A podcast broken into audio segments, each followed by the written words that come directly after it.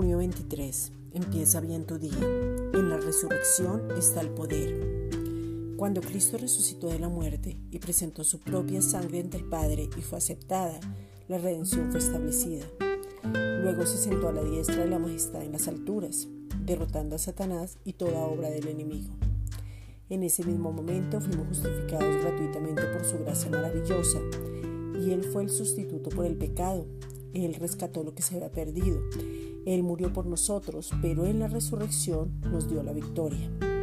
En la resurrección somos una nueva creación, tenemos una nueva vida y pertenecemos a una nueva familia, volviendo al origen. Colosenses 1, versículos 13 al 14, el cual nos ha librado de la potestad de las tinieblas y trasladado al reino de su amado Hijo, en quien tenemos redención por su sangre, el perdón de pecados. Esta es una reflexión dada por la Iglesia Gracia y Justicia.